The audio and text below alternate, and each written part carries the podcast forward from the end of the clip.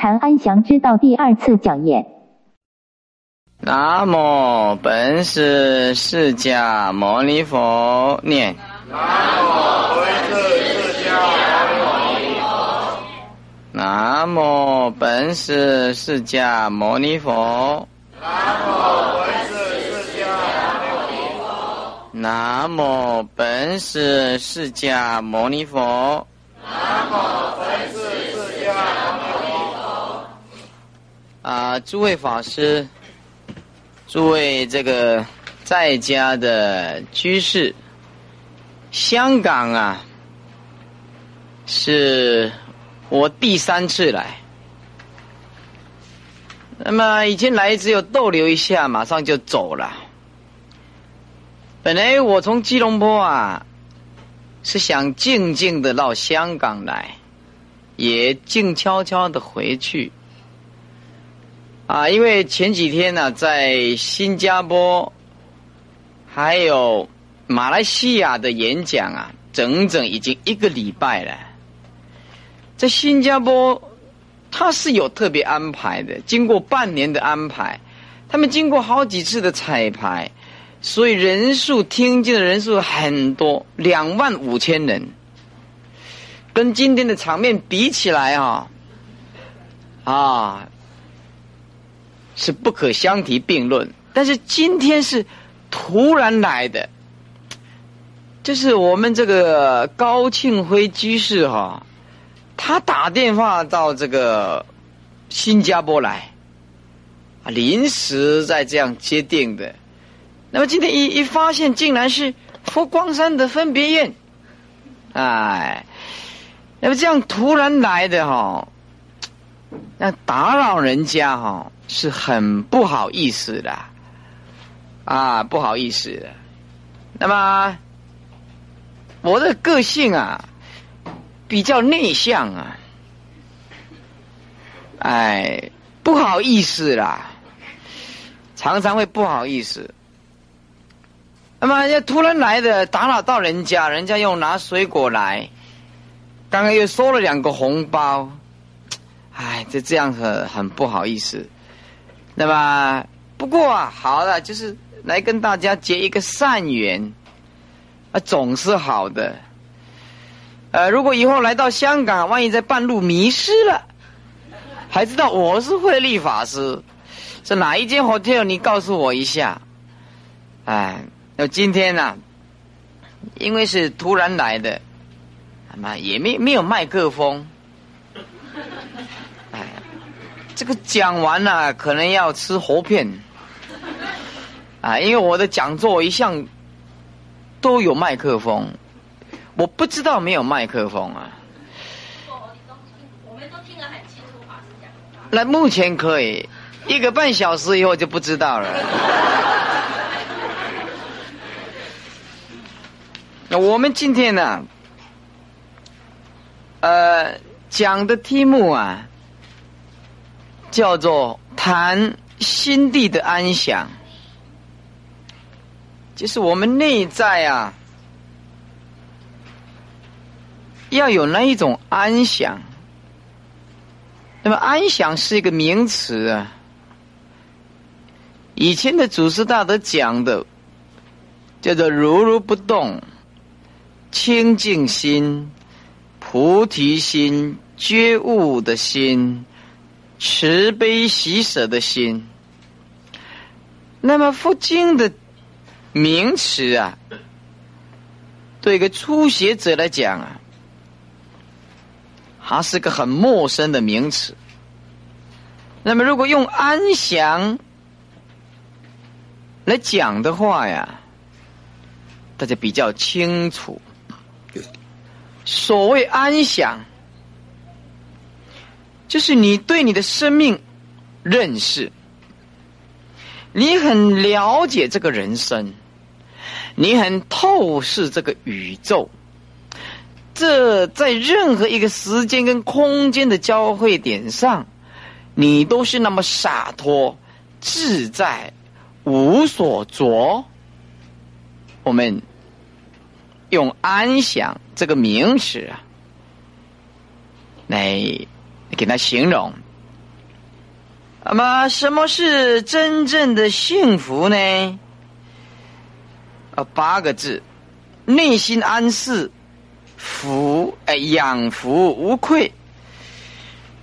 就是我们一天一天的过，一年一年的过。我们在这一天里面，我觉得心安理得；在这一年里面，我觉得我活得很踏实。我在每一秒上，每一秒都感觉到我活得很愉快。其实很很多人啊，他也说他活得很愉快。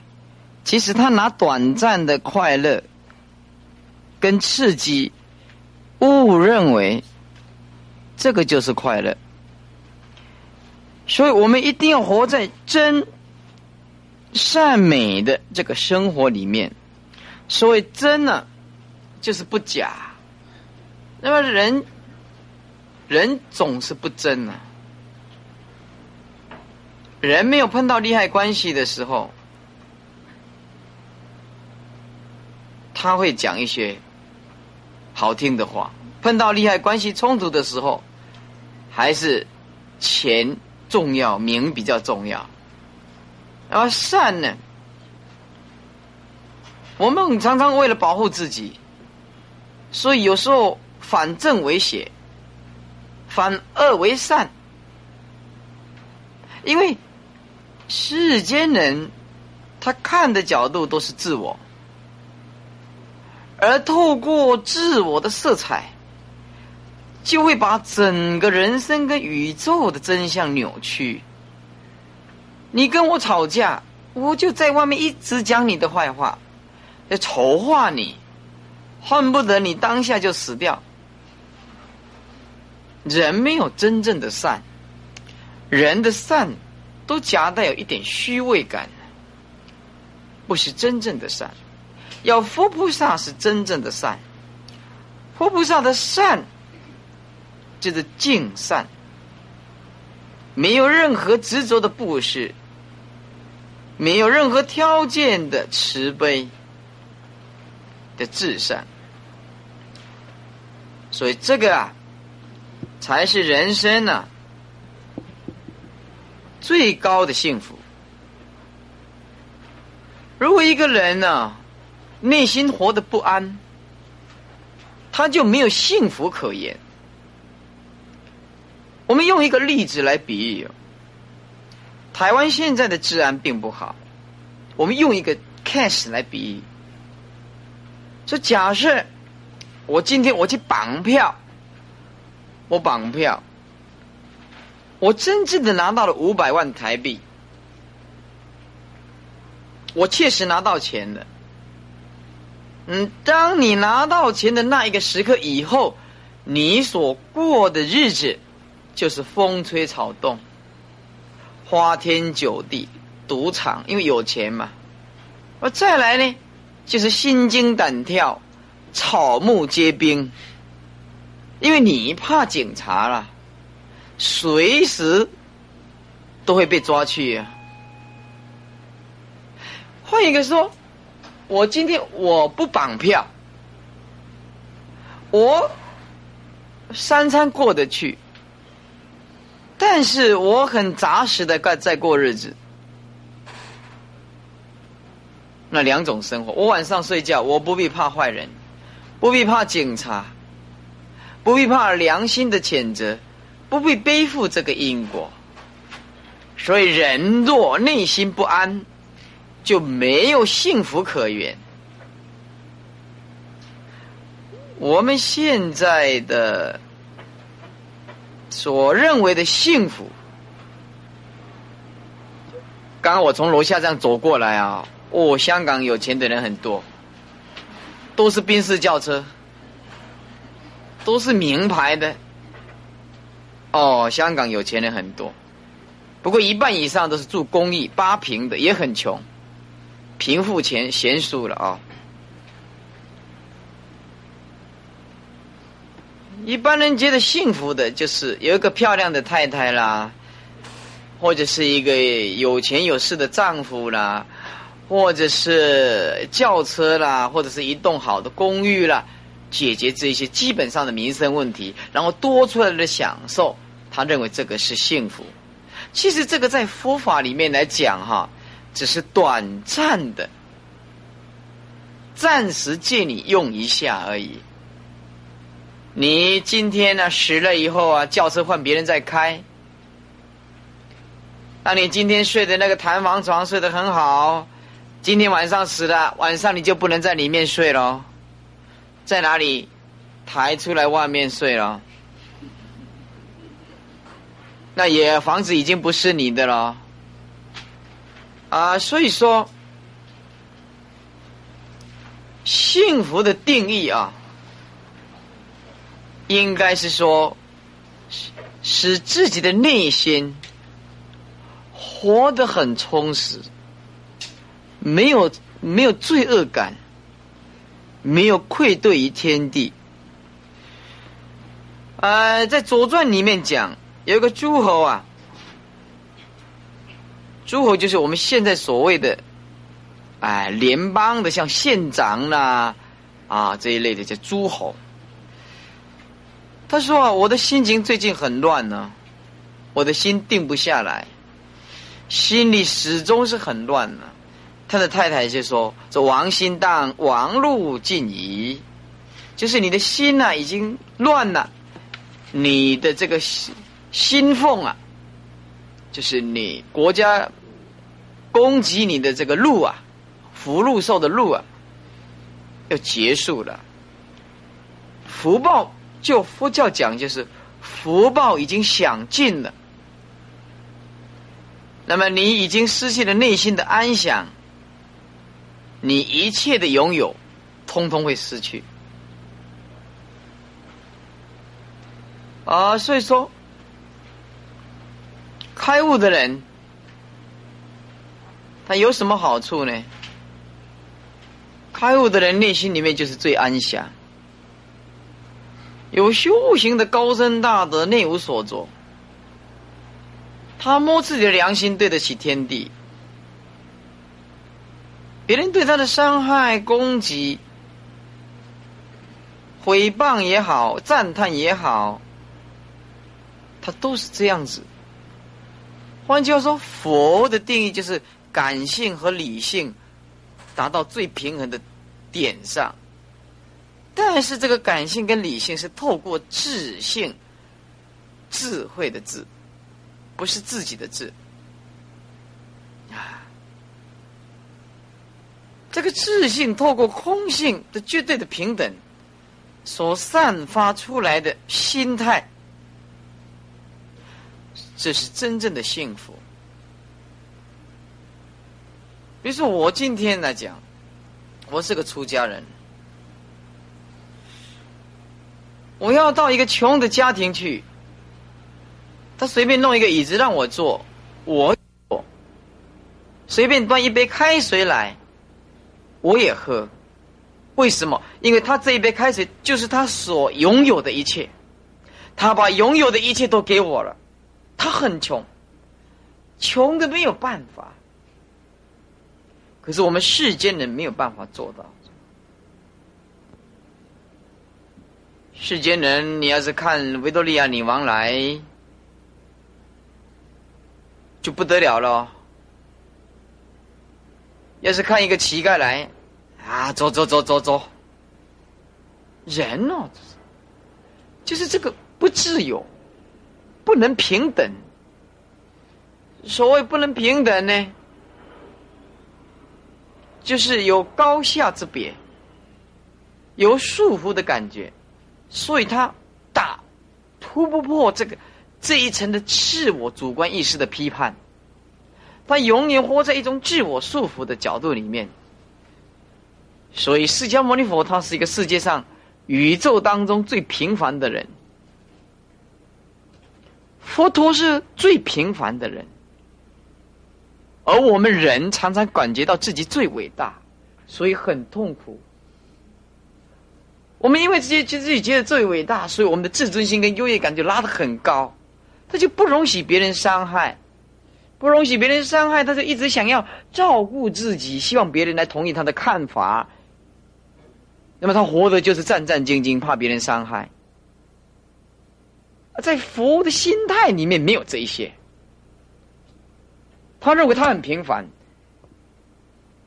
他把自尊心摆平，把一切的自我主观意识突破，他用绝对的心态去包容一切的宇宙万物。跟自己看法正的、反的、善的、恶的，通通放下，但是他清清楚楚。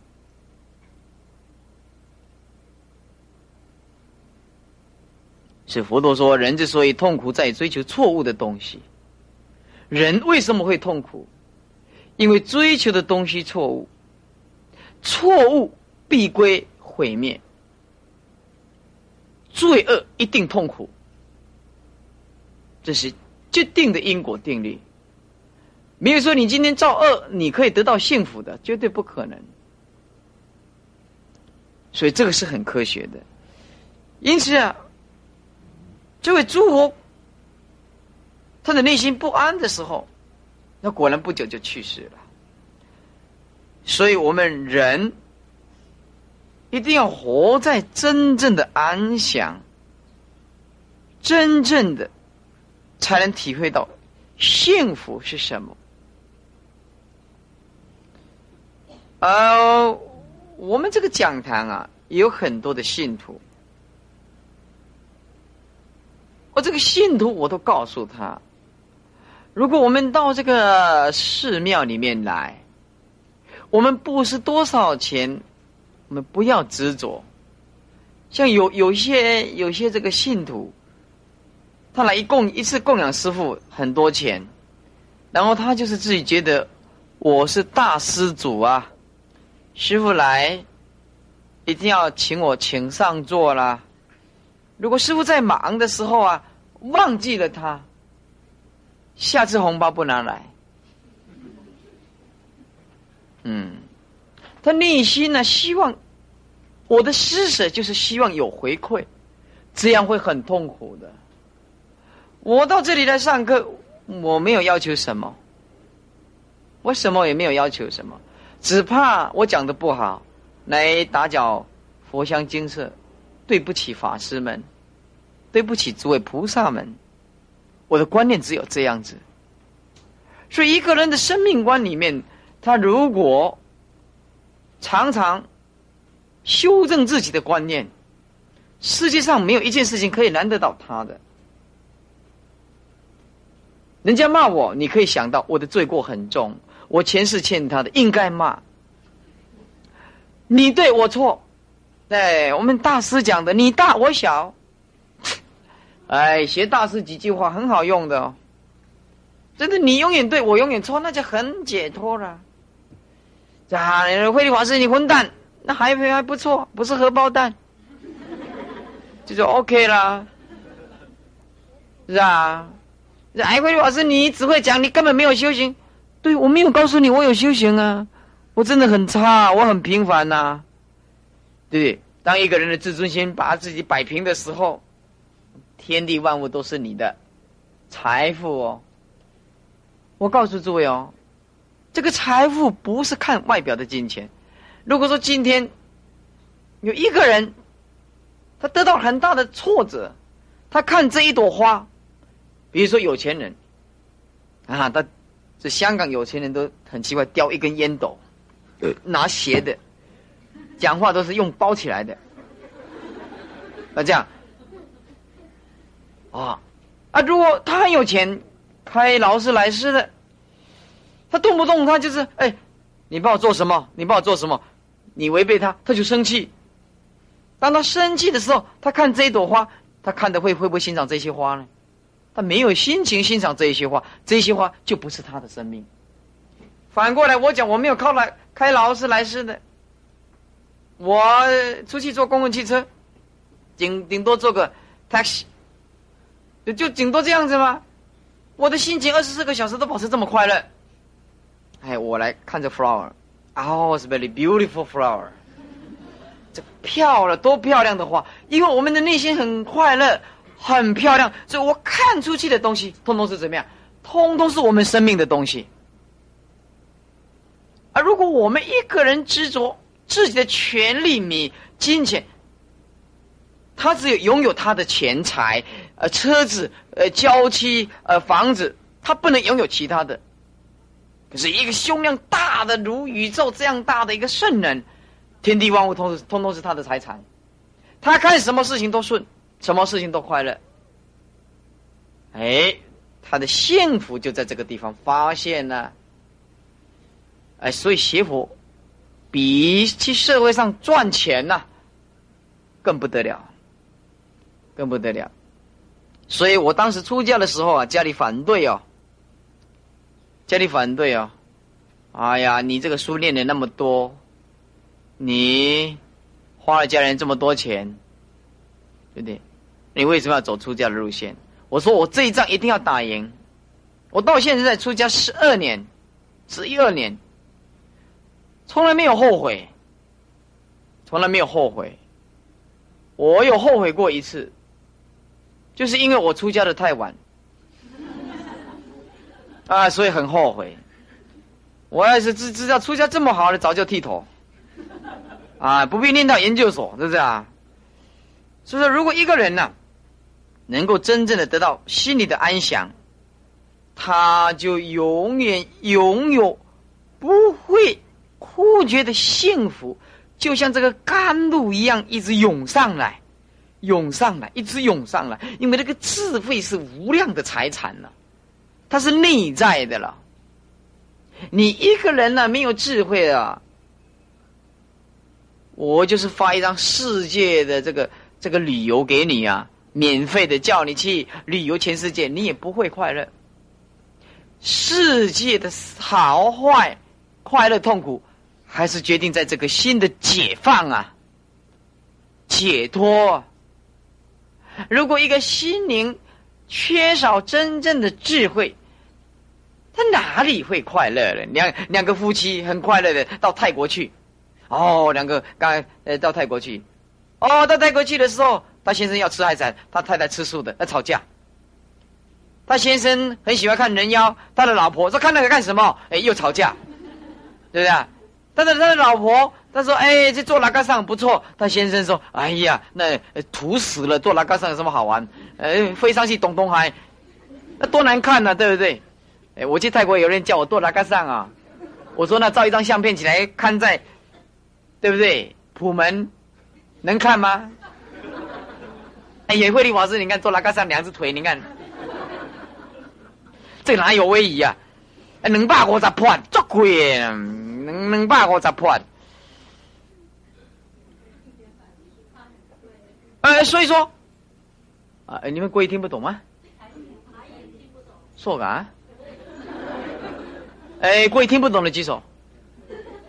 国语，国语，国语，国语。Chinese language cannot understand. Can? Can? Oh, OK. 啊。所以我们说，knowledge is power. 啊？怎么样？英文听不懂是吧？啊啊啊！我会翻译的啦。我这双声道的。哦，knowledge is power，就是智慧就是力量。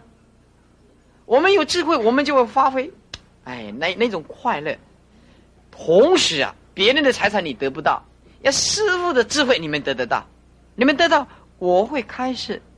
告诉你怎么样，都活得比较安详，所以你不能分享别人的财产，但是你可以分享佛陀的慈悲跟智慧，佛还是最了不起的，是吧？呃，安详是什么？就是大智慧到彼岸，叫摩诃般若波罗蜜的发现。当你发现智慧的时候。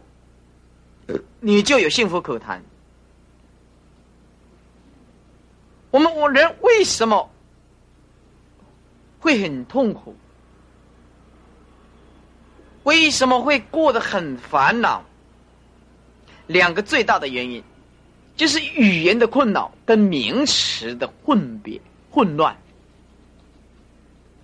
语言的困扰，就是人与人之间的讲话，我们因为听得懂，所以我们一直希望别人来欣赏我，来赞叹我。可是我们听的偏偏是别人来诽谤我们、攻击我们，所以我们会因为语言上的这个困扰哦，很烦恼的，很烦恼的。有一次啊，我带着一个美国的一个小姐，她来找我，在中山路啊走啊，在中山路走的是因为她人很高哦，她人很高哦，啊。然后他走路的时候啊，那个脚去踩到那个男一个男孩子，一个薄槟榔呀，嚼槟榔的一个男孩子啊，那一手又碰到他，可能会痛哦，哦，那个男孩子就三字经就出来了，这个不能不能念啊，知道你就好了。这个做法师不能讲这一句话，哎。哎，他碰到他，都错啊呢，沙粒都出来。美国人听不懂啊，那小姐听不懂。哎，Master，what he say？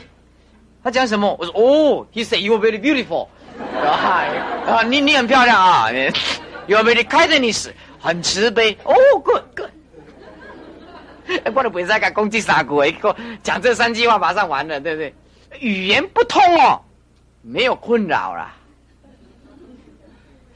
这个意思就是说，我们一个人要摆平这个语言的假象，这第一个重要的步骤，也是不受语言的干扰。那么你这样在平常生活当中哦，你就会学习如如不动，因为语言是假的。呃，第一次我来香港的时候。去找这个佛教文物流通，然后去什么上环、中环，去做那个地下铁。你碰到一个小姐，金大颗，很大，strong 的啊，很大的。我讲英文他听不懂，他讲广东话我听不懂，我讲国语他也听不懂，他一再讲广东话我还是听不懂。然后他就指着那个色彩给我听，你到哪里再 再换这？呃，这个是什么 color？这个是什么色彩？哦，哎哎，结果我这摸摸到了，就看那个颜色去做那个 subway 啊，地下铁才才碰到啊。所以啊，这个语言不通有好处也有坏处。因此啊，我们一开始学佛，最痛苦的，再来就是名相。第二个就是名相，名相就是要背一些，借背一些名相啦，比如说什么如如不动啦，无所住生其心呐，一切有为法如梦幻泡影，如如一如电，应作如是观，什么一时相三法印呐，啊，这一些实如是啊，百界千如啦，听不懂，也很陌生，所以我们呢，用这个名相。来解释一件事情是很难的，而且没有办法直接感受到那种力量的伟大。你比如说，我我一用冥想啊，就是会产生一种错觉。你说你你告你没有看到我这两只手，对不对？你你隔着这个这个这个墙壁，你们当然眼睛看得很清楚了。真实跟假就差很多了。比如说，我这两只手这样子，我就在这里讲说：哦，我这两只手靠得很近，很近，很近，很近，很近，很近。然后在我旁外面听的，他一直感觉还有一个距离感，很近吗？一直讲很近吗？哎，可是我在这里，我这两只手靠得很近，有没有距离了？哎，你们看得很清楚，佛法的困难的地方。就是说，透过名词，往往只能悟到相似的观念，但是却不是真实的、究竟的意义。那么，因此我们要怎么样才能够保持这个心地的安详？首先呢，第一个条件叫做唯求心安，只有先求自己的心很安，唯求心安。这个生活的理念，每个人都有他不同的生活理念。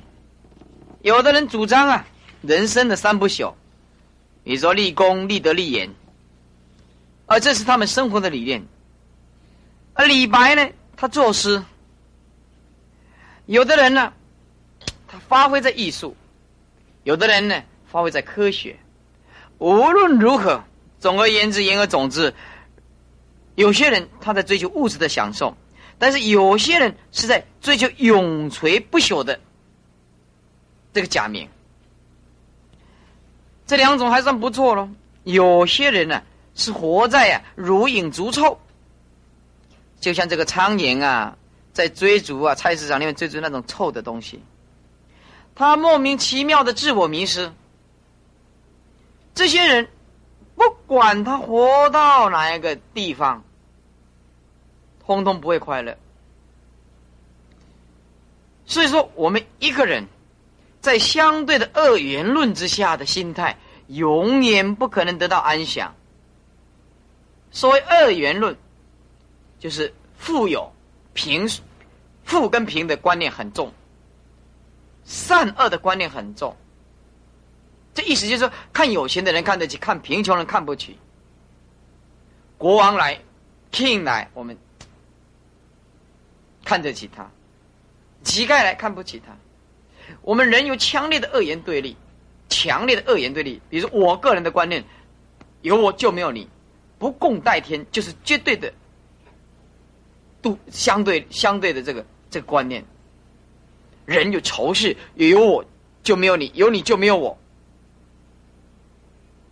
在佛教的这种角度，凡是二元论的对立的强势。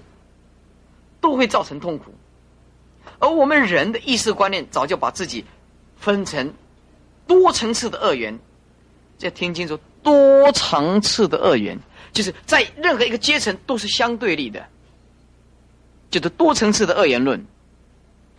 所谓多层次的二元论，比如说你对自己的个性也是二元，现在好，等一下就不好；现在对，等一下就不对；现在是，等一下就非。早上决定的事情，晚上就改变；晚上决定的事情，明天就改变；今天决定的事情，明天就改变。人也是没有办法完成统一的心态，也是长时间活在自我意识分裂的状态之下。每一个人都是神经病，只是轻跟重而已。你不晓得，每一个你不能神经病啊！先生晚一点回来，先生晚一点回来。他在拿着电，在电话旁边，呀，马上一接，不是先生，是妈妈。他内心里面就开始起怀疑了，开始不同的状态了，不同状态了。他只要风吹草动就开始怀疑，开始怀疑。哎呀，一点的没有回来，两点的没有回来，回来他就该死。他去外面呢。一定有问题的，啊！哦，结果车子抛锚在外面，他没有查明事情的真相，他开始起怀疑。人往往把自己的意识切割分裂成无量的阶层二元对立，因为二元对立是一个统一的名字，而多层的是因为在不同的时空所产生的一个理念，叫做多阶层的二元论。所以，多阶层的二元论，人有时候会很矛盾的。比如说，现在啊，我们对一个人很好，很好，很好。但是隔了不久以后，我们发现他的缺点，或者是说发现他比我行，我又对他反感。所以因此啊，在这种相对的二元的心态之下，没有人会活得很快乐。比如说开车就，如果碰到堵车，对不对？呃，在台湾这个一堵车哦，就叭叭叭叭叭一直叭。我们到新加坡去看哦，那个堵车从前面排到后面，没有听到一句，没有听到一声在扒的声音。哦，这个新加坡还是很了不起啊！真的哦。香港因为我没有住过，我不知道。香港会不会扒？会啊，少是吧？哦，在新加坡我没有听到一声，没有没有声音。那个马路就是干净的不得了，国家就像公园，the city country。哦，这新加坡还是很不简单，但是因为。呃，人口它大概有有两百六十八万呢。新加坡人口比香港少一半呢，少一半呢。那么再来就是这个高楼大厦，人口的密度太密集了，人没有周转的空间、回旋的空间呢，这情绪哦会很暴躁的，会很暴躁的，真的，哦，真的，如果没有佛法来熏陶，还是很困难的。哦，你看这个这个香港出产的就是人。哦，在大陆马路上，这都是人，啊！你把眼睛闭起来，他就一直走。哦，这个人实在太多，够多的。香港人怎么这么会生呢？奇怪了，是吧？啊，很厉害的。啊，所以说，我们人哈，大半的众生哦，都是迷失在私欲、私人的欲望，大部分都是迷失在世人的欲望。私欲，还有这个功利，全力以赴的在追求这些，但是因为我们呢追求的东西错误了，这些并不能让我们心安，也不让不能让我们解脱。正确的理念，如果你不追求心安，那你哪里有安详之处了？所以说。你怎么样才能得到心安？八个字：为而不有啊，善而不居啊。为有违法的为，为而不有，善而不居。为而不有的意思是每个人都必须工作啊，努力工作了，每个人都拥有自己的事业了，他也希望有良好的工作成成效。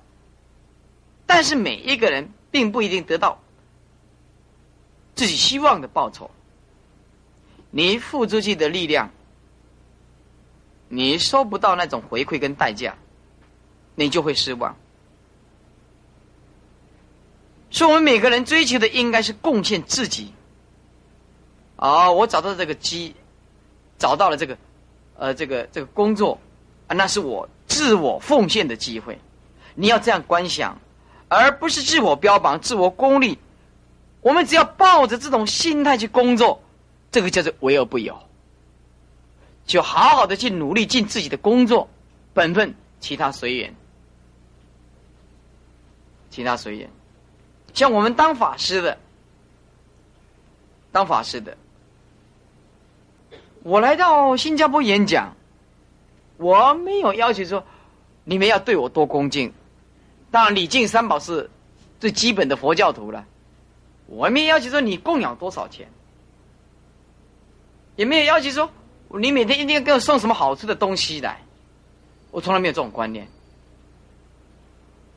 为而不有，我这样去做，但是我内心没有任何的执着，我尽心尽力的该怎么做就怎么做。啊，本来我们今天晚上啊，要去什么？什么夜总会吃饭是吧？还是什么海上夜总会吃饭是吧？呃，这这个是旅行团嘛？哎，那么打电话去了，我说好吗，我们照着这个为而不有啊，善而不积的念头来，我应该尽心尽力去去跟这个佛教徒结一个善缘。下次来香港，你们才认识慧律法师是长得圆的扁的，呃，不过也很难能可贵啊。在很短暂的时间通知你们，你们还这么多人来，啊，很难能可贵哦，啊，紧急召集令啊，啊，这一两天你们在在接到电话的嘛，这是临时才决定的。哦，我们在努力创造，但并不是为了自己的占有。哦，这句话很有学问哦。我觉得这句话很有解脱的味道，就是我尽力的去创造其自己的机会，但是我并不是为了占有，这是很很有修养的人。那么我们什么是善而不居？就是我们做了一件很好的事情，我们人呢都是沾沾自喜，沾沾自喜。所以我在新加坡讲完的时候啊，新加坡的法师啊，哦我都赞叹哦，哦这个东南亚受到哦法师你的录音带啊，他们叫 cassette，呃 tape 的影响很大，那个我恐怕的不不止几百万哦。我人没有出去就很出名啊。很奇怪啊，他们就很来来来很赞叹，赞叹我啊，要牵着师傅的手，哎呀，法师啊，你对着佛教贡献很大喽，啊，就像星云大师很疼爱我一样子的，哎，我去吃饭，大师叫我的，哎，来来，慧慧，你坐这里，还像像疼他儿子一样的，这么样疼爱我，是我对大师是很崇敬的，非常赞叹的，那老人家是胸量很大，而且很慈悲的一个。啊，一个一个了不起的宗教家，没有跟他接触的人不知道啊。那么他们这样赞叹我，我是不是自己觉得很骄傲了？但是哎，法师，你对佛教贡献很大，我能不能说，本来就这样子啊？没有我哪里有佛教？那完了，神经病啊！哎。我就把功德推给大家。哦，我说今天不是我的功劳，我的演讲是有几万人呢，但是我觉得我很平凡，那是因为你们要来听，是你们来成就我，不是我在成就你。我是一个助演，我一个人来，而那里面五百个工作人员呐，忙了半年呐，你们比较辛苦。那么彩排彩了几十次啊，非常庄严的。我们有这个录像带录起来，非常庄严的。那么一个人善而不居，就是你做了无量功德，而你都推给别人，你就没有敌人。所以说，谦虚是保护自己的最佳的办法。啊，常常赞叹自己的人，会树立敌人。要记住师傅的话，无论你在公司、在学校，在哪一个服务的场所，谦虚是最好的保护自己的办法。你虽然你很有才干，人家欣赏你就好了。你有没有办法呢？你自己知道啊，有道无道自己知道啊，你自己很清楚啊，我也很了解我自己啊，影响几百万的众生，但是我们没有这种念头，哎，所以有的人呢常常讲说，哎呀，哎，慧律法师啊，你呀，我请你几十次你都不答应，我们这个地方太小了，你讲的都要讲那个大的。小的就不讲了，他把法师看扁了。我才不是这种念头，我的念头啊，我们是学过科学的人，用最短的时间，用最短的、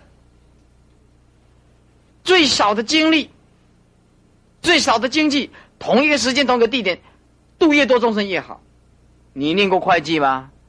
会计有这个边际效用，你念过没有？意思就是说，我比如说，我今天我在体育场讲，我在台北中华体育场体育馆讲，有三万个人，四天有十几万人次了啊！当然有重复的。那我一直讲，你有三万个人，虽然投资了比较多的金钱，那你说？假设说一个道场，我一次度一百个人，三万个人，你要讲几百次？要讲三百次啊！我哪有那么多生命呢？三百场啊，才能度三万人呢。那我的今年已经三十六足岁了呢，年迈不惑之年呢，快四十了呢，生命不会很长了呢。那当然能够度众生，越大的场面就越好啊，对不对？这样子一次就解决掉啊。那那么麻烦干什么呢？你还要分批一百个、一百个、一百个，那你讲到民国几年几月几号啊？所以说，师傅并不是说小地方不讲啊，就是在小地方讲比较自私啊，没有让别人也听到文法的机会啊。在大的地方，大家都平等嘛，你要你来，你就你自己来听嘛，是这个原因呢。哎，所以说，我们做了一件善事，不要因为别人没有看到，我们就懊恼，就提不起精神。我们活得无愧无作，心安理得，呃，这个就能够得到内心的安详。有很多人呢。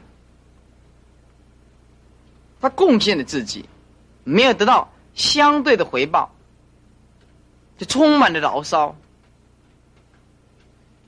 哦，像我们呢，寺庙里面有大法会，以前呢有一个有个学佛二十几年的一个一个老师哥，老师姑，哦，他很会煮饭哦，他会煮饭哦。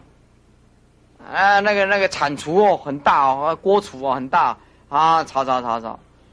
那从昨天晚上啊忙到今天的下午，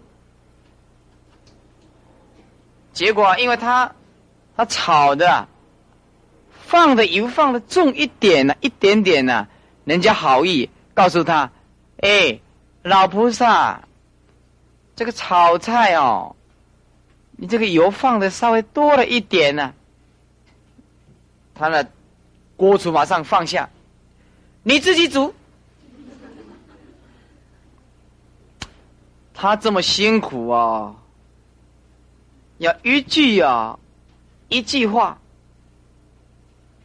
他就觉得前功尽去了。所以他要相对的报酬，就是你要赞叹他。所以这个讲话不会讲，你要讲话，我告先告诉你怎么，我先教你怎么讲话啊。讲话跟吃药一样，这个药外面要加一层糖的话，哈，啊，吃下去甜甜的，然后到肚子里面发挥出来，口不会苦，病又好。当你要建议人家的时候，你要先赞叹他，会不会啊？会不会啊？不会这个，我教你，很简单。比如说，一个小姐，比如说一个小姐啊，她脾气很坏，很坏。那你要纠正她，你不能说：“哦，小姐，你这个脾气坏死了，那地狱客，你，你将来跑到地狱去。”他一下子就没有你这么坏，没有你这么坏了。我哪里像你这么坏，对不对？你怎么样怎么样坏，怎么样坏，就满腹的报复心就就出来了。要我讲话，我不会这样子。小姐，哦，你真的很有气质啊，也长得漂亮，真的。如果那个脾气哦。稍微降低一点哦，哦，那你真的是完美如西施！大家一听，热滚滚的，哎，还是师傅了解我。人哦是凡夫哦，讲话呀不要伤到众生哦，对不对呀？讲话不要伤到众生，所以哦，我们人就是受不了这个否定。我们人被否定的时候哦，他就寂寞的感觉，被落寞的感觉，不受重视的感觉。人很奇怪哦，做师傅也很难做咯。我为什么不敢剃度女众哦？这女众福报大，是非少，业障轻；这男众是业障重，福报少。我以前啊，有些皈依在家徒弟咯，女众哦，皈依是没关系的，我我就福报不够，不敢替你种啊。他来了，你要是说跟这个女众徒弟多讲两句话，那女众徒弟就出去放风声。因为你不晓得啊，师傅很偏心哦。每次事情都是叫他做，也不叫我做啊。他念会计的，当然就叫他做嘛。啊，你是煮饭的，当然就就洗香菇嘛。要不然你做什么？你你念你念的这不是会计的嘛？那你怎么叫你办会计的呢？哦，这个做法师很难做，很难的啊，真的。哎，这个女人哦，真是很麻烦的动物。这样也不对，那样也不对，那样也不对呀！哎呀，你你到底叫师傅怎么做啊？你告诉我我怎么做你才快乐？你说。哎，真的，我的我不是讲你们，我讲香港外面的。香港外面，他们他们不是你们很好咯，你们来听经很好，嗯，哎，所以说啊，我们仍然受得了这个委屈，我们接受这个否定的存在，我们会升华自己，能够包容不同的见解的人，他才能够成就自己，他的看法跟我不同。我原谅他，我包容他，没有关系。这样你才越了不起。你要记住师傅一句话：越要让众生痛苦的人，这个人自己本身就更痛苦；要让众生越来越快乐、越伟大的人，这个人越快乐、越伟大。这是一定的真理，一定的真理。所以美国有一个法师啊。到台湾去，啊！你们这个台湾都不吃戒律。他这句话一讲了，整个台湾省的法师都对他反感呢。只有你有修行，他们没有修行。我要是到美国去，我不会这样讲。啊！你们美国的法师通通有修行，我桂林没有修行。你说哪一句话比较有震撼力啊？当然是我这一句话嘛，对不对？如果我到香港来，我就说，哎你们这些香港的法师都烂透了，只有我有修行，那你想想，这这怎么怎么能听呢？我们再有修行，也不是这样讲法的嘛。不要否认人家嘛，你为什么不否认自己啊？所以说，越责备自己的人，越受到上苍的怜悯；越赞叹自己的人，上苍越不原谅他。你说对不对啊？对的就鼓掌嘛，哎。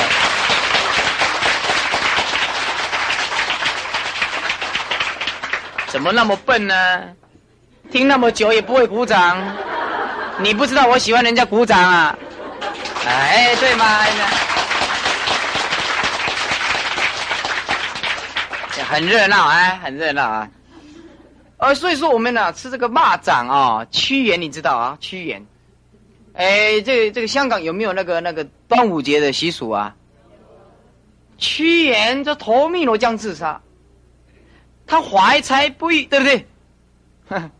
要我啊，叫我这样自杀，不可能的事情，我才不会干这种傻事。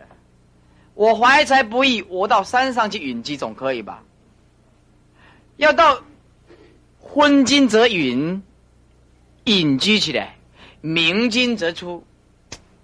如果这个国王他很有办法，我有办法辅助他，我就出来。我不受欣赏，我就怎么样？就隐居嘛。你为什么要投汨罗江自杀呢？你神经病！哎，不过也不错，才有今天粽子吃。哎，所以说，屈原是忠贞，是爱国，可是他没有佛教的理念。他要是有佛教的理念呢，怀才不遇没有关系。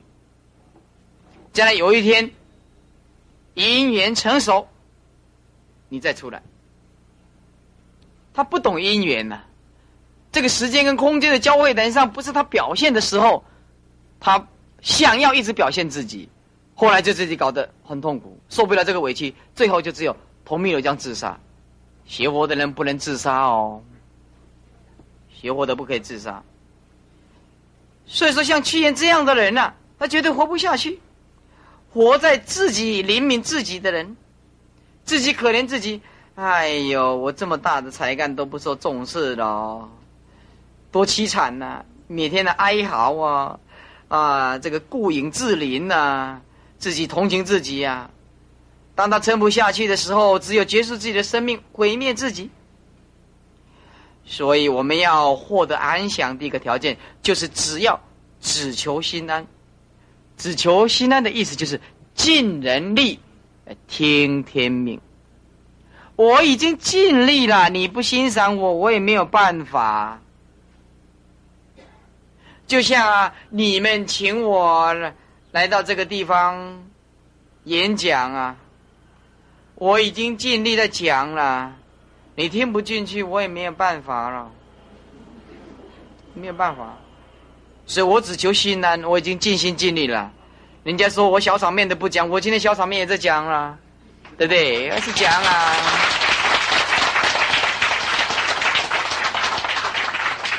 就我这个人呐，有一套我自己的人生哲学。有一个女众啊，她先生有外遇啊，她跑去我这个文书讲堂来，哦，痛哭流涕啊，哭。女人的惯性习惯动作的是不是？哎，哭得很凄惨。我说你为什么啊？哎呦，当初哦，他在爱我的时候哦，说没有我他会死哦。他现在有我说他会死哦，同样是会死哦，可是名词不一样哦。他现在不要我了，我那两个孩子啊。一个三岁，一个才刚出生一岁哦。哎呀，师傅，那我真是想要自杀，我活不下去了。我就告诉他，能够和谈，找一个方式好好的解决。我想他很喜欢你啊，我想你自己呃冷静的回光返照，自己自我检讨，是不是你的问题呀？哎呀，师傅，我一定要死啊！我不行啊，不行，我真的撑不下，我太喜欢他了。哎，我就说你你为什么不认命啊？哎，他说啊我是想要认命啊，可是师傅你没谈过恋爱，你不知道哦。啊，这感情很难很难哦，It's very difficult，is not easy 哦。说哦，他是很难哦。啊，然后他就说我一定要自杀，我活不下去了，师傅。那我走了以后，希望你帮我收尸。我讲，你要死，你到别的地方去啊！你不要从我讲堂冲下去哦！这样讲堂闹鬼，没有听众哦，啊，不可以这样子哦！啊，要哭啊！我说你要死，没有人阻止你，真的。人哦，很奇怪，碰到这样的挫折，他为什么不想到认命，不想到解决自己的办法？为什么一定要走？结束自己的生命，所以他内心没有安详。再来，我们的内心怎么样才能够得到安详呢？就是宅治关门呐，惩治我欲。宰相的宰，制衡的制，官呢就是五官的官，能力的能，宰治官人就是控制自己的欲望啊，惩治自己的欲望。比如说你贪心呐，啊贪心啊这个。我们我们女众啊，业障比较轻啊，到百货公司去一看，不买很辛苦。他明明也不穿的鞋子，买了十几双，放的都长霉了。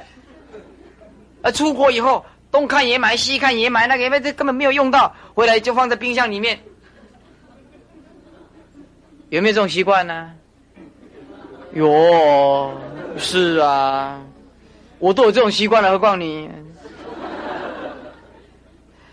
啊，哎，所以说啊，我们这个欲哦，要稍微控制一下，节制自己的欲望哈，才不会那么痛苦。啊，我们为什么要控制自己的五官呢？这些感觉呢？我们为什么会迷失呢？事实上，我们长时间的生活在迷失的锅底里面，我们根本不觉悟。一个人随着自己的成长，加深了自己对欲望的追求。我们人呢，随时受着感官的支配，因此说，佛陀说，感官是虚伪的证人。哦，这句话，这佛真是了不起！我看到这一句话，哎，真是五体投地的佩服佛陀。感官呢，感觉的感，感官是虚伪的证人呢。就是我们的这个感觉啊，都是错误的。虚伪就是不实在的，证人就是我们往往以为外境是实在的，来证明它是真实的存在性，但是他不知道境界是假的，是无常的，是苦的，是空的，有一天也会变坏的。所以，因为我们的错觉，对不对？所以我们活在这个虚伪的世界里面。感官是虚伪的证人，就是我们的眼睛证明的东西都是错误，耳朵听的东西都是错误。他以为那是快乐的，结果追的东西都是错误的。因此，我们随时随地都受到感觉，简单讲就是错觉的支配。我们看到美好的东西，我们欢喜；我们看不顺眼的东西，我们看不的烦恼。环境好的时候我们高兴，环境坏的时候我们烦恼。这种常常愤怒哦，高兴、愤怒、不满、悲观、沮丧，在这种恶性循环的情绪支配之下，都是因为我们受到感觉的支配，我们的感觉错误。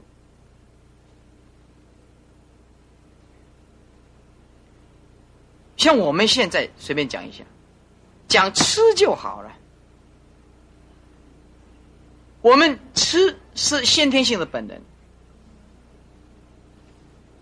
每一个人都要吃，但是哦，这个吃哦，也要是吃素，这个因果就比较小了。为了这个吃哦，那那麻烦大喽。我听说那个满汉全席，不晓得真的假的，我听说我没吃过。说什么有猴子的头哦，把它用什么用什么铁锤凿开，活生生的哦，把它凿开来，然后翻起来，它呱呱叫的时候吃到什么脑髓啊！哟，我这样听到就快昏倒了。还有什么那个老鼠哦，是刚生出来的，还沾什么酱油吃吃下去，滴一下，有这种事吗？这个人呐，世界上最残忍的动物就是人了。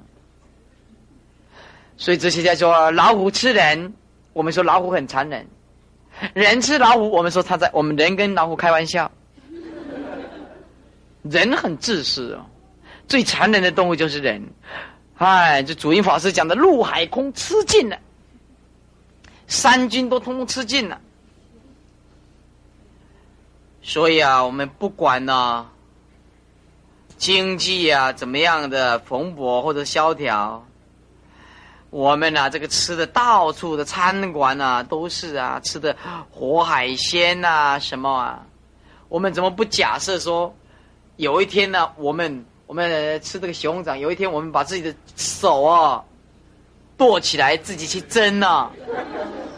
你看看那种味道是什么？你怎么不观想一下那个熊掌这样肉割下来吃啊，很好吃。要是来世换你被割下来，在那边蒸煮炒炸，你试试看，那种感觉怎么样喽？很辛苦吧？哎，所以说啊，诸位啊，最好还是吃素了。假设不行的话。那就吃菜边肉啊，那不肉边菜啊，肉边菜啊，太快了，哎，还要想一下，才笑得出来呢。啊，所以说，我们对这个物质的欲望已经泛滥到一个极限了。这就反射出我们精神上的空虚，心灵的沉沦。我们没有智慧，所以心灵的穷困窘困呢，是啊，没有智慧啊，是心灵最可怕的贫穷。我们一个人没有智慧，是世界上最贫穷的人。我们没有钱没有关系。如果我们坐着住着八平的公寓，我们有智慧，也可以活得很快乐，真的。要是我们没有智慧啊，再多的钱呐都没有用啊，都没有用啊。像我个人来讲啊，人家那个计程车啊，哎，taxi 啊，在。呃，人家的一定要等在那边等等等到叫一辆有冷气的，有这个 air condition，啊，他叫过来啊，我啊，坐计程车只有几分钟吗？我只要看到它是红的，计程车我就叫，上去是老爷车我也没有关系，钱照付我也不抱怨，我也不会下车，没有冷气也没有关系，为什么？人为什么要执着这十分钟的冷气，而在那边等上半个钟头才叫得到计程车？你神经有没有问题啊？为什么一定要享受一点点的？如果说长途的没有办法了，长途的几个钟头，你没有冷气的，没有呼吸嘛？要五分钟、十分钟，你只要把窗户打开就 OK 了。就这样子。有一次哦，我真的很感动，有一个老菩萨，我一生一世都记得。有一个老菩萨，他信佛，他听到我这个录音带以后啊。他非常恭敬的从，因为他没有儿子，没有儿女，他已经七十几岁了，他就是靠了一点点以前的储蓄在过日子。他来跟师傅顶礼的时候啊，又哭泣了，啊，师傅啊，我早就想自杀，但是因为听到师傅的业力的探讨，讲自杀一次至少要死七次以上的自杀。你八十天中都是自杀的观念呢，所以我不敢自杀。我今天呢特别来请师傅啊，到我那个地方去吃饭。我吓一跳，我这个人从来不答应人家去，去什么他家去吃饭的，因为这个在家人的是非很多，很麻烦的动物。你今天你去这个有钱人来请客，那个穷人他就会说：“师傅喽，看到在有钱人的地方，我也知道师傅去也是为了那一包供养。他有钱嘛，我们这个没钱人他就不来，很麻烦呢。”我看到他这么牵着，我说好，我去你那边呢吃饭，啊，给你啊修这个姻缘福报。接受你的供养，哇！他很高兴，赶赶快下跪点来哭。他没想到师傅这么这么慈悲，去了没有人，只有他跟我。因为他很自卑的，不让人家知道，他希望师傅不要讲他的名字。哎呀，我去的时候，你看他竟然是在穷人的地方，啊，那个那个那个地方，那个那个木造的房子哦，很贫穷，那里面呢就是一个很简单的。弄什么呢？弄那个黄瓜，黄瓜切片，弄酱油。哦，弄酱油，然后炒一盘豆腐，哎，然后呢煮个饭，煮个菜汤。他说：“师傅，这个是我所有的东西。我平常只有吃半碗，那一天我拼命的吃，给他吃了一碗半，实在吃不下去了，跑去厕所吐一吐，怕他看到，又又来吃半碗。”哦，他就看了很高兴，非常高兴。为什么？满他的愿呢？满他的愿呢？为什么？是吧？我们人呢，要给众生呢修福的机会，不分有钱没有钱呢、有钱没有钱。所以因此，我们为了这个觅食啊，吃饭呢，我们已经忘了自己，我们没有精神，我们精神贫乏，我们没有心灵的智慧，我们的心灵沉沦在欲望当中。啊，所以我就发现，越贫穷的人，我就越度他；越残废的人，我就越度他。所以我时常到这个监狱里面的啊，这个判处重刑的去演讲，判处死刑的也有啊，判处重刑犯的也有啊，呃，去演讲，越苦的地方越要度，啊。不过我因为身体不好，体力啊受不了。我在台湾一一个礼拜五天的课程呢，五天呢。哎，现在还好了。以前在全国的，从台大、清华大学、那台湾大学、清华大学一直上到高雄医学院，上了十几个到二十几个大学。那个上课啊，几乎都是坐飞机的，飞来飞去，飞来飞去的，没有时间的。到文化大学去上课，一天上八个钟头。那个阳明山的文化大学冷到四度。我到文化大学去盖了三条被，还不会热，整个晚上都睡不着。我一样这样上课，上到喉咙肿了、破了、流血，还是上课。上课到那一些学生听师傅在上课，大家都在哭，太感动了。我就说我答应你的事情，我一定用我的生命把它完成。我这个人不会讲谎话。所以你们一直请我说，哎，怎么样？大陆啊，演讲啊，哎，这，香港怎么样来演讲？没有那么简单的。我要答应，我就一定来；要不答应，就不随便的。君子一言九鼎，言出必行，这才是君子嘛。何况是佛陀，对不对呀？哎，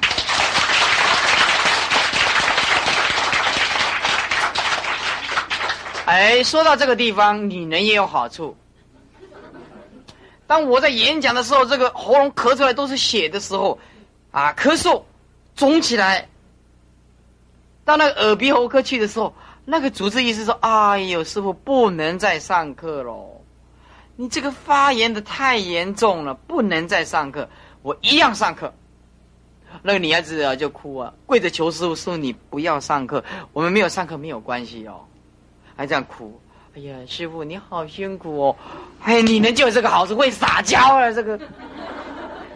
你听他这样哭了，哎，不哭了，不痛了，很有效。所以说他比较柔和了，男人就比较刚，哎，比较刚性啊，对不对？哎，所以我们呢，要拿出我们菩萨道的精神出来，牺牲自己来完成一切众生的佛道。再来，什么叫做惩治博弈啊？谈到这个欲望啊，两种欲望是控制不住的。第一就是饮食，第二就是男女。这个欲望啊，是先天性的东西，你不吃你就会饿，没有办法。你长大了。就必须结婚，没有结婚就会变成怪人，除非你出家。人控制着不了这个这个欲哦，控制不了，没有办法。大家都很怕谈到这种肮脏的东西，却又没有办，没有无能为力啊，对不对？我这个人讲经是比较不要脸呐。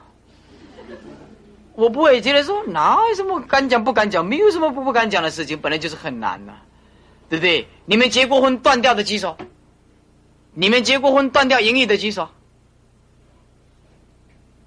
夫妻已经不在一起了，你先生死掉不算，没有办法的，没有办法的。所以说，要惩治，要控制一下我们自己的欲望，知道吗？要稍微节制。虽然你们是在家居士了，但你们不是出家了。出家是全断淫欲喽。那么在家是要稍微控制一下，呃，叫断男不可能。那除了你这个阿罗汉果，这个阿罗汉果就是无声啊，谁也没有办法啊。所以，我们一个人呢，合理的欲望，欲望是推动这个进化的原动力啊。那么，我们的祖山住在山洞了，祖先住在山洞了。我们今天呢，啊，如果还按照那样子的话，那就麻烦了。我们因为有这个欲望，所以我们改善生活，所以一代一代的把生活的品质升高。所以合理化的生活欲望，它不是罪过，但是超出这个范围，佛是不允许的。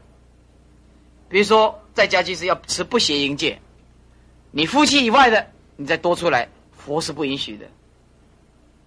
因此啊，超出自己范围的事意，这个是罪恶。因此啊，我们知道一个朝代的灭亡，大部分。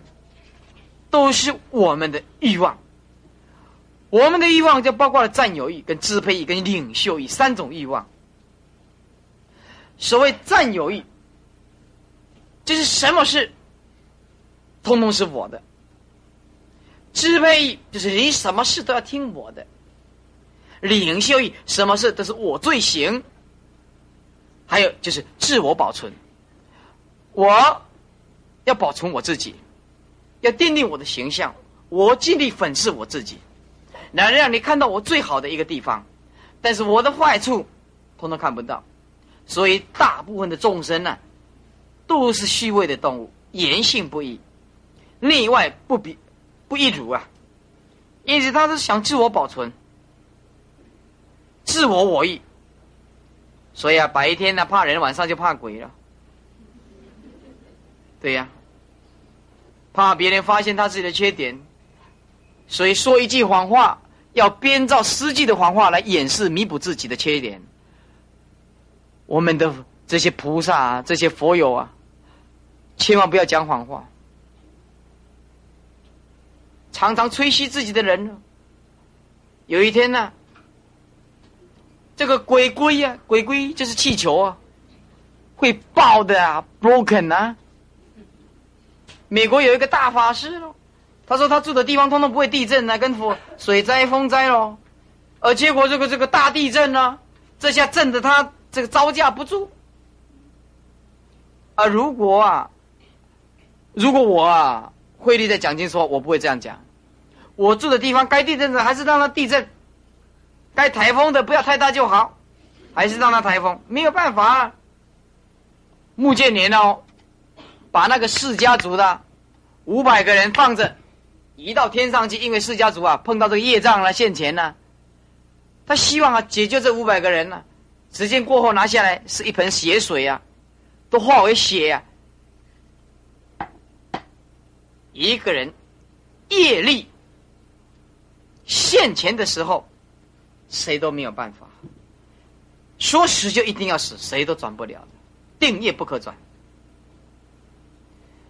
哪有说一个法师住的地方就没有地震的？有啊，你看泰国没有地震啊，没有台风啊，他没有住在那边，人家也没有地震，也没有台风啊，而且本来就没有地震区嘛，他哪里有地震呢？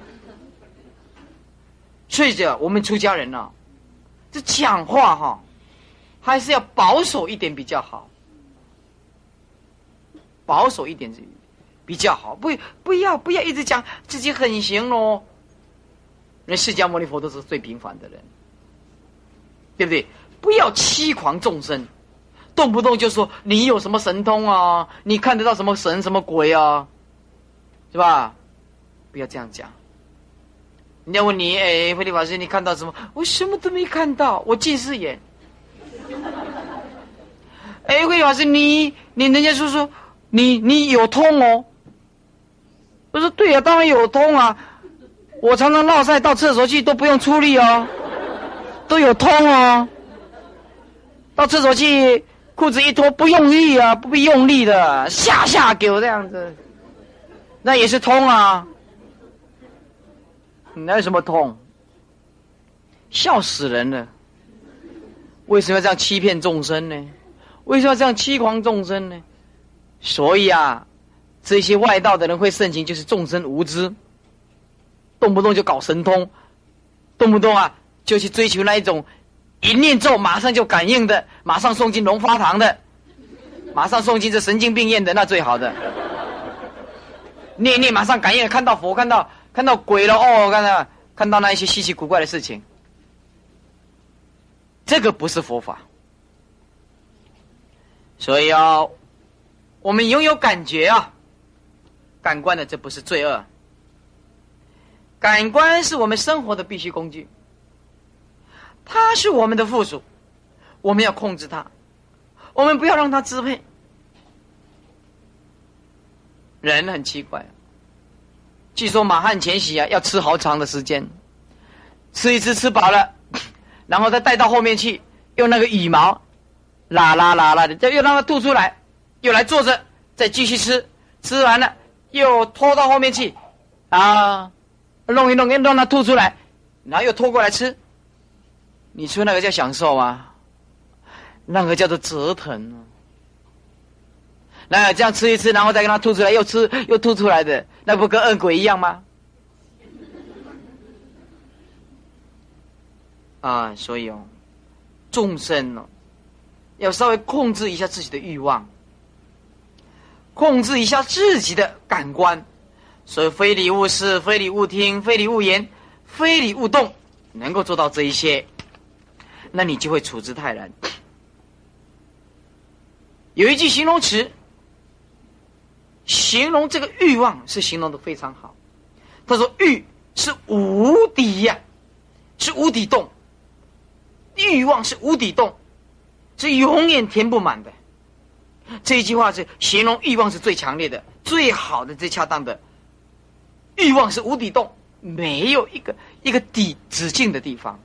你不稍微控制一下，这很麻烦。所谓的权势啦、物质啦、虚荣啊，不是真实的。也不是永恒的，它只是构成你生命的污点、煎熬，来惩罚你，使你迷失了方向、发狂。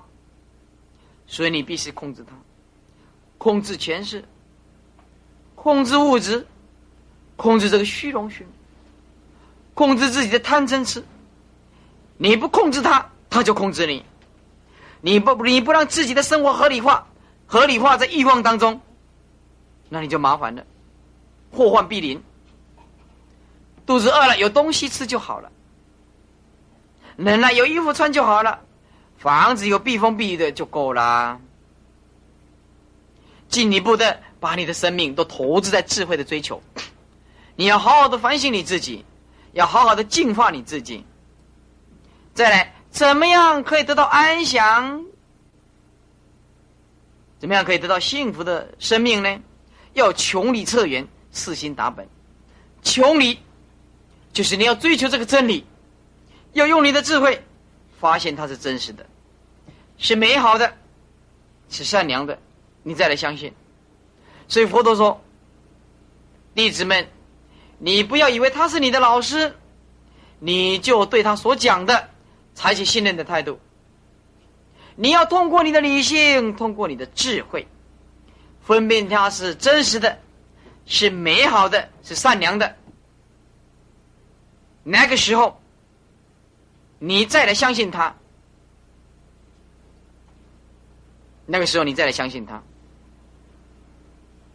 所以说，人不要相信权威。佛陀说，不要相信权威，权威有时候会错误的，知道吧？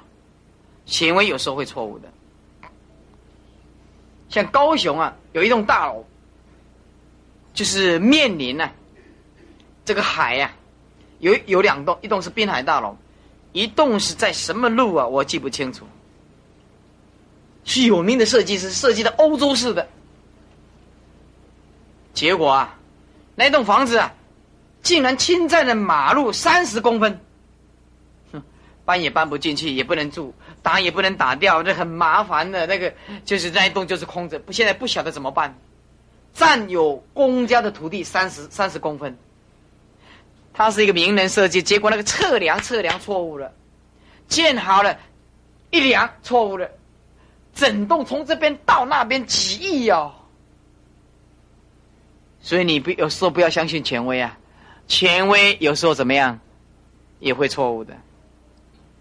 你要好好的自己找出道理出来，找出这个道理的根本在哪里。人的生命有根根源，有根据，水有水源，人有人的本，木有根。你要找出那根本，所以啊，说智者不惑，有智慧的人就不会迷惑。你想要断惑，就必须有智慧。呃，再来，你要四心打本。意识的是，心灵的心，达到的达，根本的本，四心达本。你要了解你的心，你就会达到本性的这个根本。你要知道，我们每个人的都有这个心，每个人都三心两意，多头马，自相矛盾，互相牵制，没有办法让心灵统一啊，让生命啊潜力集中发挥。因此，我们没有办法真正的表现出内在那种大智慧、大慈悲。这因为我们有表层意识，就所谓的业力。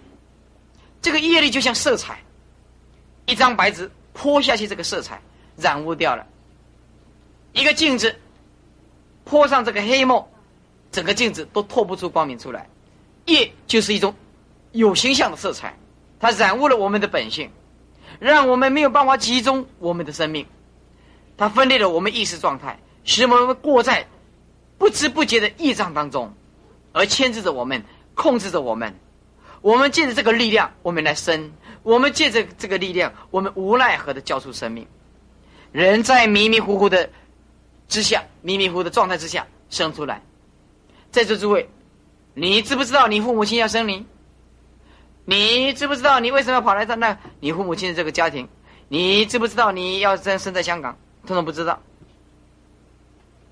人在迷糊的状态之下来投胎，在无奈之下交出你的生命，对不对啊？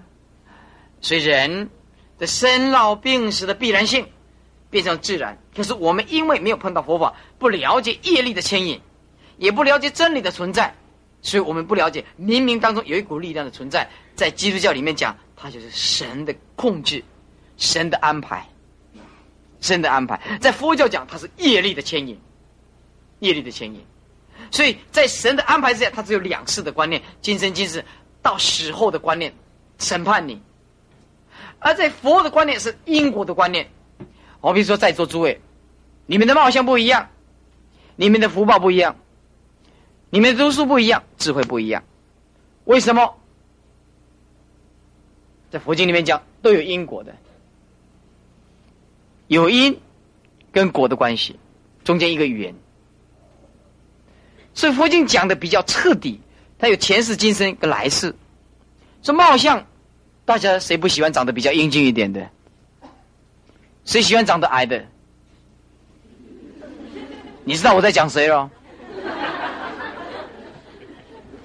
哎，所以说我们三心两意啊，多头马，自相矛盾呢。我们内心啊，牵制来牵制去，心里我没有办法完成统一。没有办法集中这个精神，我们就这样迷迷糊糊、糊里糊涂的过一生，什么也不了解。所以我们要努力认识自己，记住要常常修正自己、改变自己，不要改变别人。有能力自然会改变、感化别人。改变自己重于改变别人，是解脱的根本。我们人往往一直想改变别人，所以每天过得很痛苦的日子。他又不听我的话，标准看法又跟我不同。我讲他又不听，那到最后男人最不要脸用打的，女人最脆弱用哭的。每一个人都想改变对方，错了，我不想改变对方，我今天来我是想改变我自己。这多洒脱多自在，对不对？人往往不能改变自己，却要想要改变别人，不了解自己就想就想了解别人，一直他长时间生活在恶性循环的痛苦。悲愤当中，不悟道吗？认识别人是没有用的。认识别人你做什么？啊，他人很坏，你说那人很坏，跟我有什么关系？那人很笨，根本跟你有什么关系？是不是啊？所以说啊，人要改变自己。所以我们的心呢？是无常的，我们都是认贼为子，认那个贼为是我们，而不了解真实相。世间是无常的，可是你又不了解你的心是无常的，你又很肯定你自己，但是你只要了解你内心里面知道这无常的观念，又不肯否定自己，否认否定就是看破无我嘛，无常就是无我嘛，所以这个表层意识不是你，那我们呢，每天过得烦烦恼恼的。不悟到这个无常苦空的东西，所以我们呢，呃，《六祖坛经》有一句话说：“烦恼即菩提。”意思就是没有菩提，你连烦恼也不会感觉到。要认识自己本来的面目，你就必须了解菩提是什么。菩提就是智慧。我们也一我们后来的人呢，常常讲错话。啊，他念啊，烦恼即菩提，啊，菩提即烦恼，啊，这不对，不是这样子。烦恼即菩提是对的，烦恼即菩提不是说烦恼就是觉悟，菩提就是觉悟啦，不是这个意思。就是烦恼的当下，如果你能悟到，你就是佛，知道吗？当下。但是如果烦恼即菩提是对的。而如果你讲烦菩提即烦恼，就错。菩提不能变成烦恼，成佛以后就是成佛。菩提即烦恼就是方便讲，就是释迦牟尼佛成道了，他烦恼众生呢不修行，但是他本来就没有烦恼，可是一定要这样假设说吗？对不对？假设说啊，我很烦恼众生呢，他不修行，所以啊，哎，菩提即烦恼是不对的，不可以这样讲。那我们说，这个人悟了，他悟了个什么东西啊？就是穷理测源，啊，世心达本，也就是，当下的一切问题、一切问号，通通消失了；一切迷茫，通通解决了；一切情执，通通斩断了；一切业障，通通消失了。那留下来的只有生命的两个字，就是安详。彻底的安详，彻底的体悟。所以啊，因此啊，每一个人要穷理测验。所以说，万法本闲呢，为人自闹啊。万法就天地万物，啊，本来就是极静的，本来不生，没有所谓的灭。一切法本来就是不生不灭。万法本闲呢，闲着也是没事的。天地万物本来就没有事情，啊，为人自闹，只有你自己在闹自己。所以佛法是不住无无为啊，不进有为。不住无为就是不安住在无相的菩提涅盘道路上，哎，不进有为，也不可以除掉这些有为法，意思就是。无为当下就是有为，而有为当下就是无为。无为有为是一体两面的东西。如果有人跟你吵架，而你的心还很安详；如果有人伤害你，而你的心很安详；而有人呢偷了你的钱，你的心还很安详；有人闹大闹你，闹的你实在是有点招架不住，可是你因为有佛法，还觉得很安详。你就做到了，你就会慢慢慢慢得到生命的。所以要了解生命、透视生命，要从两个字下手，就是关心、观察自己的心，关照自己。关照自己从哪里下手？从反省，反省自己。讲话的时候要小心，尽可能不要多讲话。所以啊，言寡有，行寡悔，可以无大过矣。这儒家的思想说，你要讲话的时候啊。少有悔恨，啊，你所做的事情也很少啊，这个悔过，做了以后才后悔，是吧？这样可以无大过。以观察这个关关心关照这个自己，让每一个念头，通通不要放过。哎，要不要常念？哎，这个念头是怎么来的？这个念头现在在想什么？然后这个念头这样继续下去。是不是会产生副作用会产生恶果，会产生驱使自己去造不愿意自己造的恶业。所以找到了念头，当下你就发现念头本是希望，你就发现无念才是真正的本来的面目，本来面目。所以啊，这个禅宗里面讲的无上真人呢，本来面目就是无念。所以无念有很多人会误会，无念就是没有念头，不是无念是没有众生的我法二执的念头，但是有自信的妙用，名为无念。如果你你你这个无念什么都没有的话，那菩提自信啊啊，能生万法，那怎么讲呢？对不对呀？所以我们要是能够找回自己的本来面目的真心，就是我们所讲的不生不灭的清净的本体，那就是无念的本性。我们要守住它，守住它才不会迷失。所以妄想，他就无法在真心里面逗留。